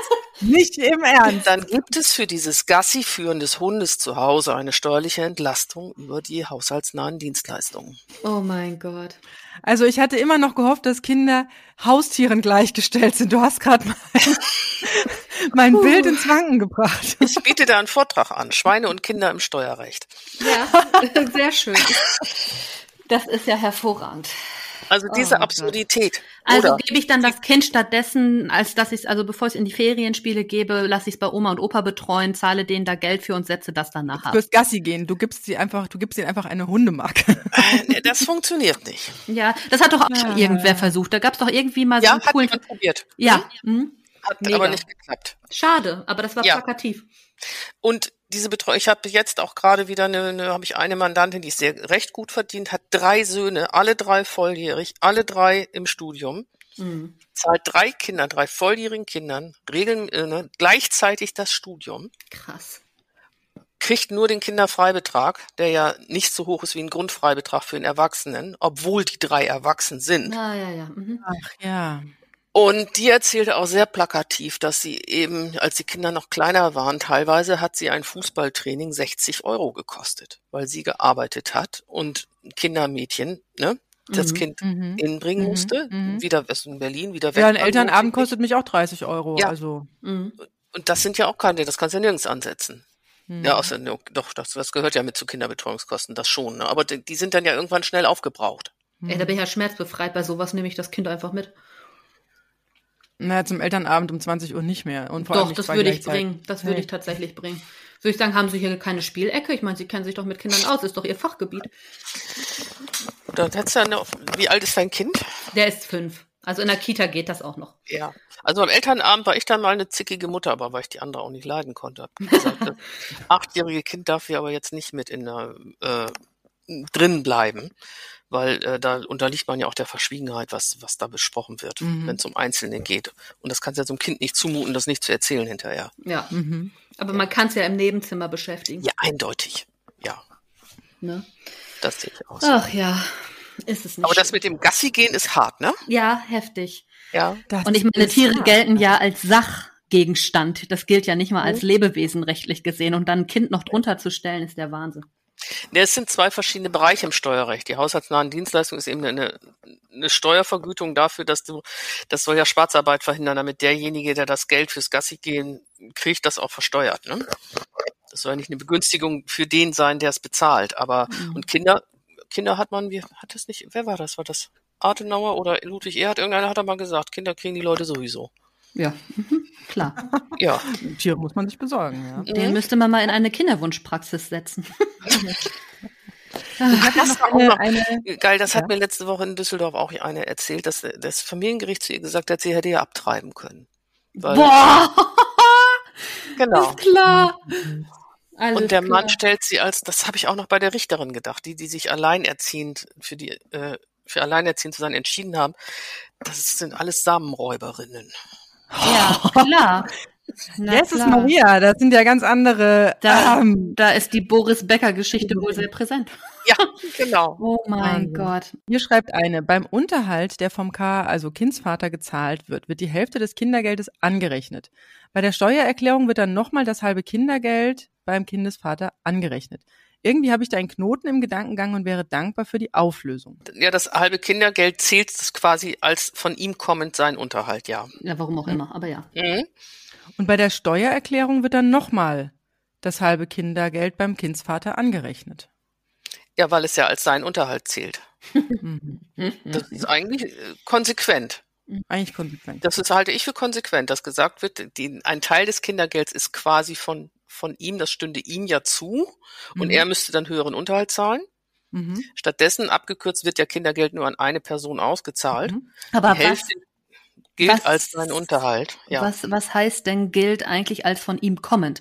Äh, ich weiß nicht, ob das veraltet ist, aber Kindergeld zählt ja grundsätzlich nicht als Einkommen, sondern ist ja für die, für die Kinder da. Gut, du hast das eben schon aufgeklärt, indem du gesagt hast, naja, ist eigentlich eine Steuervergünstigung vorab. Also steht es doch direkt Vergütung. im Verhältnis mit, ja, Vergütung, steht es also doch direkt mit im Verhältnis zum Einkommen. Also stimmt es nicht, diese plakative Aussage, Kindergeld zählt nicht als Einkommen? Doch, die stimmt. Okay weil man es nicht zum versteuernden Einkommen dazu es rechnet. Nicht zum zu es ist ja nicht mhm. zu versteuern, sondern es ja. ist äh, nur eine Ver Steuervergütung dafür, ja. dass vorher zu viel Steuer einbehalten wurde. Ja, okay. Weil der verstehe. Kinderfreibetrag nicht berücksichtigt ist. Mhm. Und okay. das ist ein extrem, also da muss man fast eine, das mal auf einer Tafel oder so aufmalen. Das ist echt mhm. schwer zu erklären. Und das, mhm, das, äh, die, das, das äh, Verhältnis Kindergeld-Kinderfreibetrag versteht ja auch unsere Familienministerin nicht. Nee, ne? Also es gibt ja. ja. viele Politiker, die sagen, ne, die äh, Kinderfreibeträge wären eine Steuervergünstigung. Grundfreibeträge sind das auch nicht. Es ist ein äh, verfassungsrechtlich äh, vorgegebener Grundsatz, dass das Existenzminimum mhm. für sich und die Familien, für sich selbst und die Familienangehörigen frei sein müssen. Das ist ein Grundsatz, der die Menschenwürde äh, ja klar, natürlich. Wer ne? arbeiten geht, muss ja auch irgendwie leben können. Ne? Ja. Sonst macht es ja keinen Sinn. Kinderfreibeträgen ist es eben nicht erfüllt. Mhm. Steuerlich sind Kinder Kinder von eins bis von 0 bis 25. Mhm. Die Kinderfreibeträge, das Existenzminimum, wird aber ausgerechnet nach Existenzminimumsbericht nur für Kinder von 0 bis 18. Ja, genau. Die erwachsenen Kinder gehen in die Durchschnittsberechnung schon gar nicht mit rein. Ja. Ja, Fehler im System. Ähm, jetzt so abschließend zwei Fragen von mir. Einmal würde mich interessieren, wo genau stehst du gerade in diesen ganzen Klagen? Was ist da gerade der Status quo? Was ist der nächste Schritt auf oder Entscheidung, auf die du jetzt am dringendsten wartest? Und darauf folgend, was können wir tun, also wir alle, die wir ja auch betroffen sind, um das, um dich da bei diesem Kampf auch zu unterstützen? Gibt es irgendwelche Sachen, die wir mit unterschreiben können, die wir mitgehen können? Gibt es einen Vordruck, um Einspruch gegen Steuerbescheide einzulegen? Dinge, die wir da mal in Masse dem Finanzamt und dem Staat mal um die Ohren hauen können, um das Ganze zu fördern, also um damit einzusteigen und dich da beim Kampf, dir beim Kampf zu helfen, weil du kämpfst da ja für uns alle und ich würde gern mitkämpfen. Das ist super, dass ihr danach fragt. Die äh, Möglichkeiten sind begrenzt, aber es mhm. gibt sie erstmal. Was mich nicht unbedingt unterstützt, aber jeden selber schützt, ist selber Einspruch einlegen. Mhm. Und äh, es gibt eine Einspruchsvorlage auf der Homepage von Fair für Kinder. Mhm. Und zwar in Postkartenform. Erstens kann man den Text, der da auf mhm. der Postkarte steht, einfach abschreiben und selber den Einspruch einlegen oder die Postkarte von Fair für Kinder anfordern und seinen eigenen Einspruch per Postkarte beim Finanzamt einreichen. Mhm. Finde ich eigentlich eine ganz charmante Idee. Das ja. werden wir auf jeden Fall verlinken hier unter dieser unter diesem Podcast, da findet Definitiv. ihr den Link ja. zu dieser Aktion. Genau. Ähm, dann, es gibt ja in diesem Bereich nicht die Möglichkeit der Sammelklage. Man muss also tatsächlich eine, beziehungsweise sind es zwei Säule über Jahrzehnte durchs Dorf treiben. Das sind der Kollege aus Leipzig und ich. Und wir haben diese beiden anhängigen Verfahren beim BFH für die mhm. Alleinerziehenden und bezüglich der Kinderfreibeträge beim Bundesverfassungsgericht. Und da kann man einfach nur sagen, für sich selbst, ja, knallhart bleiben, dass du einen Einspruch ruhen lassen musst und was die Unterstützung für mich angeht, ähm, eigentlich braucht es tatsächlich mal äh, mehr Unterstützung von den Medien auch. Es versagt hier mhm. nicht nur die Politik, sondern es versagen meines Erachtens auch ja, Journalisten. Sowieso. Ja, sowieso. Das Thema haben wir dauerhaft. Ne? Die interessieren sich für uns nicht. Nein, tun die auch nicht. Ich bin ja selber Redakteurin und aus, also ich bin ja selber ausgebildete Redakteurin. Ich reg mich jeden Tag über die mediale Darstellung auf. Und wir lehnen auch ständig irgendwelche Anfragen auf hier von Vox für mein Kind, dein Kind und so ein Quatsch, weil sie da wieder eine Alleinerziehende brauchen diese. Dorf, äh, ja, genau. Ja, oder ein einfühlsamen Bericht, wo ich sage, ey, den zwei Millionsten, den kein Mensch mehr braucht. Und Bürgergeld ist sofort immer die Alleinerziehende. Mhm. Erstmal das Exemplar. Ne? Aber sag mal, gibt's nicht irgendwo so eine Stelle, wo man mal sagt, ey, man hat hier, ich meine, jeder Speaker hat hier irgendwo seine Masterminds und dann treffen sich Leute, weil sie es toll finden und drüber schnacken. Gibt's nicht sowas auch irgendwie mit Familienanwälten, Steuerberatern, Alleinerziehenden, die alle so dieses Thema haben, die sich mal untereinander austauschen? Austauschen über diese Prozesse und nochmal sich untereinander auch unterstützen und sagen, ey, ja gut, okay, guck mal, wenn das jetzt die Antwort da war, dann mach doch als nächstes dieses oder jenes. Gibt's da sowas? Schon, aber auch da äh, eigentlich ist man da immer in dieser Blase, in ja, dieser okay. Blase der Selbstbetroffenen. Ne, die, dann hast du eine Facebook-Gruppe mhm. und regen sich alle auf. Da ist dann so ein oder zwei Querulanten, das hat, die sich auf mich eingeschossen haben. Das ist ja nur eine äh, wohlhabende Witwe, die sich hier profilieren ja, will. Ja, und kann man ja irdisch, ne? Ja, genau. Wichtig wäre mal, und die, die eingetragenen Lebenspartnerschaften haben da eben eine wesentlich bessere Lobby gehabt, es in eine Talkshow zu schaffen mit dem Thema. Ja, okay. Mhm. Das, das mhm. wäre großartig. Ich meine, ich bin ja vor ein paar Jahren mal bei Hart aber fair gewesen. Keine Ahnung, ich würde auch zu Anne Will gehen oder sonst was. Das, mhm. das muss einfach mal eine echte mediale Präsenz haben. Ja. Mhm. Hast du die und mal angeschrieben? Also gibt's da, habt ihr das versucht, da mal reinzukommen? Äh, nee, Okay. Also ich nicht. Ich meine, mhm. es ist ja, wenn man mal so ein bisschen recherchiert, schon relativ viel über mich berichtet worden, aber ja. mhm. es ist ist dann mal ein Bericht, aber es hat keine Konstanz. Ja. Und die könnte es eigentlich jetzt mal haben, weil ja die, äh, das ist so lächerlich. Die FDP kriegt das ja tatsächlich durch, da die äh, jetzige Regierung zu blöffen und zu sagen, wir schaffen die Steuerklasse drei und fünf ab und machen vier mit Faktor. Das das ändert nichts, keinen Cent am Splitting-Vorteil. Mhm. Und vier mit Faktor, wenn ich dann vier, äh, das heißt ja nur, dass man etwas gleichmäßiger schon untereinander aufteilt, darf man freiwillig jetzt schon machen. Ja. Macht nur keiner, weil so blöd ist das Volk nicht, dass sie nicht wissen, dass es sich nachher in der Steuererklärung sowieso ausgleicht. Ne? Ja. Interessant ist, bei Steuerklasse 5 noch, ich habe ja auch die Fälle, wo die Frau die besser verdienende ist und der Mann ja. der schlechter verdienende. Die nehmen ganz selten drei und fünf. Mhm. Und zwar, weil? weil er sich ja sowieso schon scheiße fühlt, weil er weniger verdient als sie. Ach nein, da wird's, da wird Ego-Pushing betrieben. Aber sowas von. Und dann fühlt er sich ja noch schlechter, wenn er dann auch noch netto weniger hat. Das ist ein absoluter Pech. Klassiker. Ach nee. Nicht im Ernst. Und ja. die Frauen machen das mit? Äh, ja, das geht auf deren, äh, die nehmen dann vier und vier. Das psychologisch ist das, rate ich das in anderen Fall zugegeben auch. Ne? Mhm. Weil, weil das sich, das hält ja tatsächlich Frauen vom Arbeiten ab, in Steuerklasse 5 irgendwie an den Arbeitsmarkt mhm. zu gehen. Da gibt es ja, auch das, ganz, ganz. Das ist ja auch frustrierend, wenn man da den, äh, den Lohnzettel in der Hand liegt hat. ja auch nicht nur an den Steuern, sondern auch an den Sozialabgaben. Richtig. Und es gibt da eine Berechnung, ich glaube vom IFO-Institut, wo das mal verglichen wurde, wenn eine Frau zehn Stunden in der Woche arbeiten geht, geringfügig beschäftigt, mhm. oder 20 Stunden in der Woche sozialversicherungspflichtig beschäftigt. Mhm. Ja. Mhm. Der Nettounterschied im Jahr beträgt 900 Euro. Mhm, ja, das hätte ich jetzt getippt. Dafür, dass sie statt 10 Stunden 20 Stunden arbeiten mhm. geht, wenn Kinder da sind, für 20 auch einen höheren Betreuungsaufwand hat, das lohnt sich nicht. Nee, das Und das, auf. ja, das ist der, der Satz, ne? Das lohnt sich für mich nicht. Und ich rede dann mit den, in meiner Praxis, ich sage, mein Gott, ihr, ihr verliert den Anschluss. Ne? Wenn, mhm. wenn mal eine gute Ausbildung gemacht wurde, äh, mm, das ist dann, und äh, ab einem gewissen Punkt lässt sich das alles nicht mehr aufholen. Mhm. Nee, klar, natürlich. Was ist da so dein, was ist da so dein, deine Einschätzung? Also wie viele Jahre kann ich das machen und meine Altersvorsorge doch noch retten und ab wann ist es nicht mehr einzuholen? Das ist nur eine gefühlte Zahl, aber ab fünf Jahre ja. wird es schon das, Ich hätte auch fünf. Ich hätte auch fünf Jahre gesagt tatsächlich. Hätte ich jetzt ich auch ja Ein Ehepaar, da lässt, die lassen sich jedes Jahr den Splitting-Vorteil ausrechnen mhm. und es wird in ihre Altersversorgung eingezahlt. Ja. Mhm. Ich meine, das okay. ist wenigstens, das äh, ist irgendwo auch absurd, ne? Die, mhm. dass die, die die Möglichkeit haben, mhm. ist aber wenigstens mal vom, vom Mann ein relativ fairer Ansatz, ne? Das war bei uns, das weiß ich noch. Wir waren ja 20 Minuten im Gerichtssaal, weil ich musste ja auf Unterhalt klagen weil Monsieur ja irgendwie, also die, er war, es, ihm war klar, er muss was zahlen. Er hat das auch nicht grundsätzlich abgelehnt, aber es, die Anwälte haben sich halt um die Höhe gestritten. Und ich meine, da gibt's ja auch Formeln, die da anwendest. Das ist ja jetzt nicht mhm. so, dass man da viel Spielraum hätte. Und äh, wir waren da 20 Minuten drin und dann fing er da an, ja, mit seiner Altersvorsorge. Warum zur Hölle werden ihm denn da irgendwie so und so viel Prozent seines Einkommens als Altersvorsorge angerechnet? Und ich sitz da und sage, ja, und was ist mit meiner Altersvorsorge? Wer rechnet mir hier mal gerade irgendwie 200, 300 Euro noch obendrauf im Monat? Also auch so eine Ungerechtigkeit, das findet dann 0,0 Anwendung. Dann so ein Geheule, ja, ich habe ja nur noch bis dann und dann einen Job. Ja, du weißt seit vier Jahren, dass du zu dem Zeitpunkt den Job nicht mehr hast.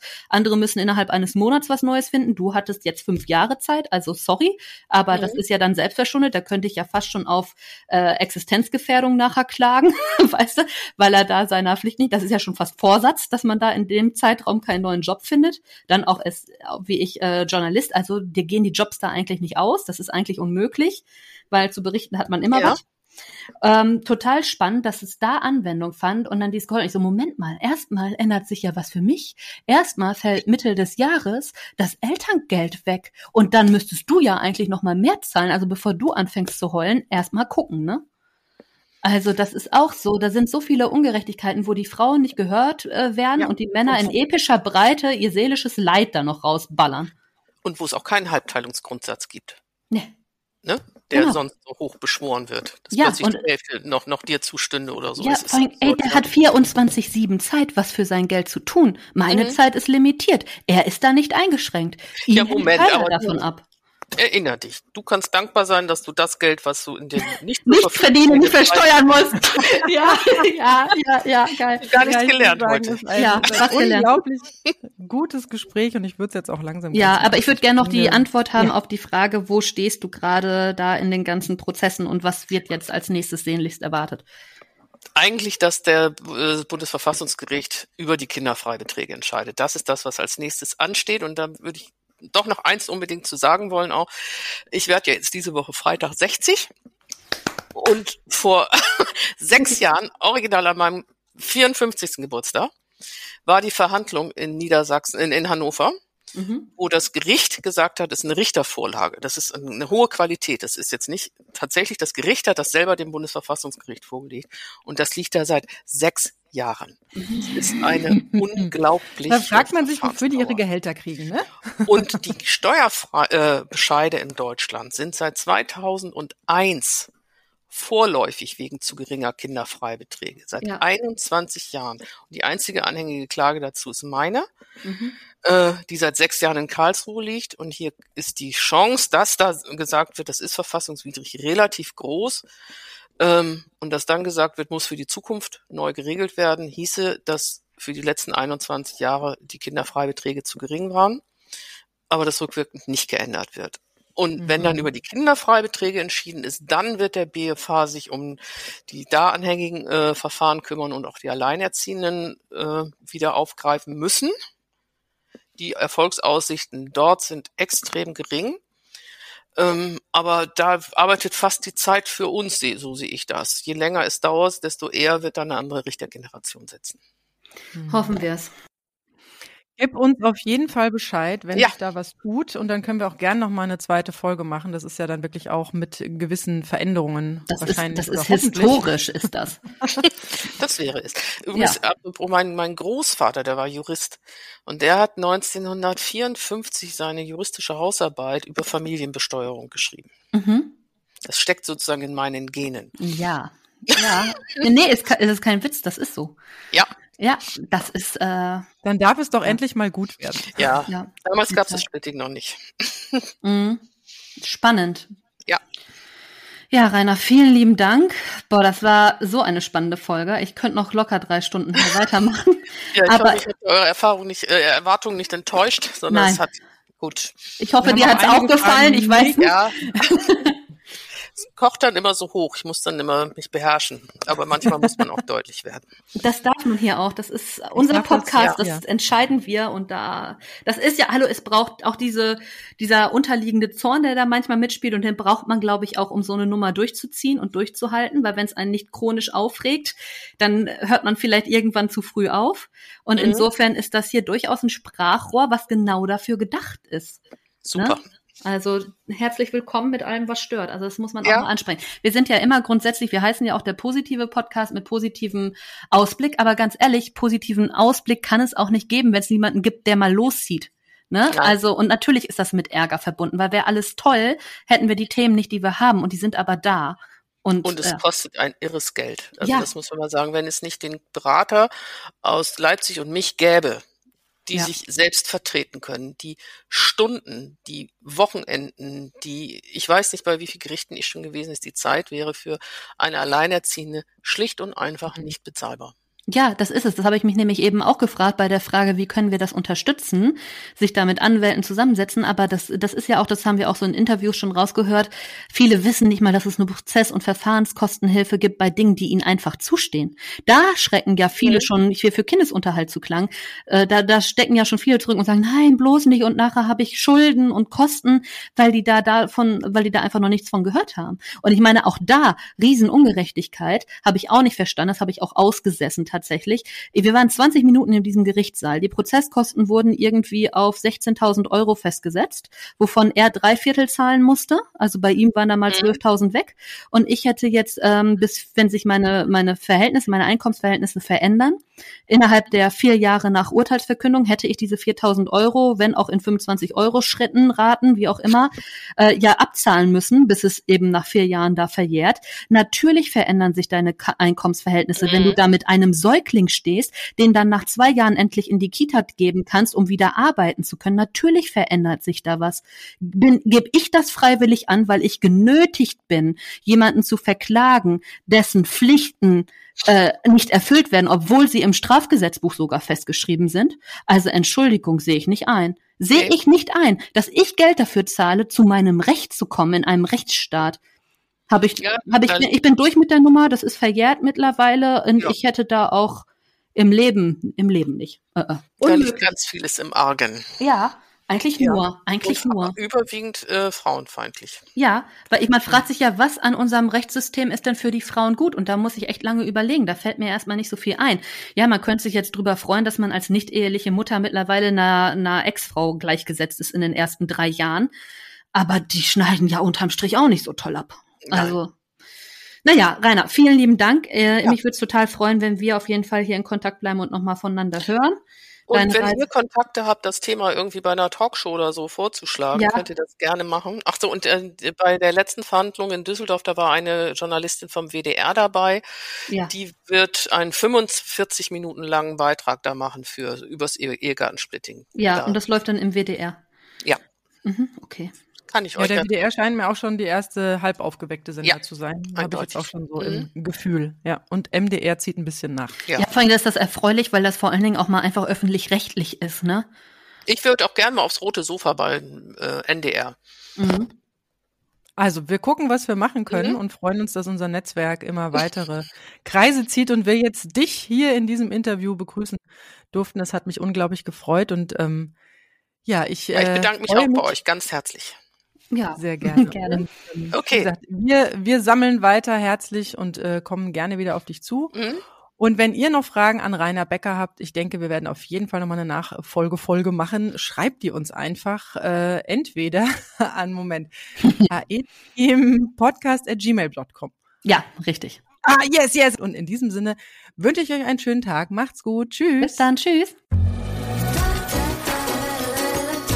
Das war das AE-Team, der positive Podcast für Alleinerziehende und solche, die es werden wollen, mit Sina Wollgramm und Silke Wildner.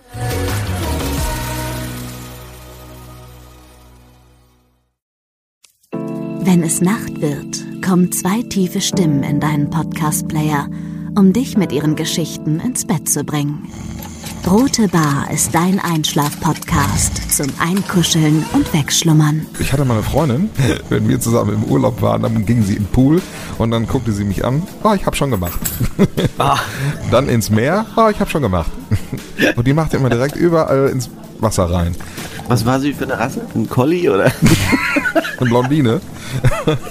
Hör ihn zweimal, dreimal, zehnmal und schlaf immer wieder dabei ein.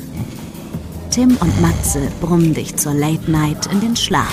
Was hältst du so von dickeren Bettdecken? Ich bin sowieso ein kleines Heizkraftwerk im Bett. Ist wirklich so. Ich entwickle wahnsinnige Hitze nachts. Ich schwitze Ja. auch oftmals sehr viel. Ja, wenn jemand an mir klebt, das Ach, kann wenn man so zu zweit, kannst du nicht haben. Ja, zu zweit schon, aber bitte, bitte ein bisschen Abstand halten. Also so einschlafen ist okay, aber dann bitte irgendwann lösen und in seinen Bereich rüberrollen. Ich schlafe besser, wenn ich zu zweit schlafe. Ich glaube, es ist Gewohnheit. Das kann sein. Ich glaube, wenn man sich ein halbes Jahr hinter seinen Chef legen würde, dann würde man den von heute auf morgen vermissen. Das ist so ein bisschen wie das Stockholm-Syndrom. Kennst du das? Wenn der Entführer von einem lässt, dann vermisst man den. Schöne Träume mit Rote Bar Podcast, dem entspanntesten Podcast in Deutschland.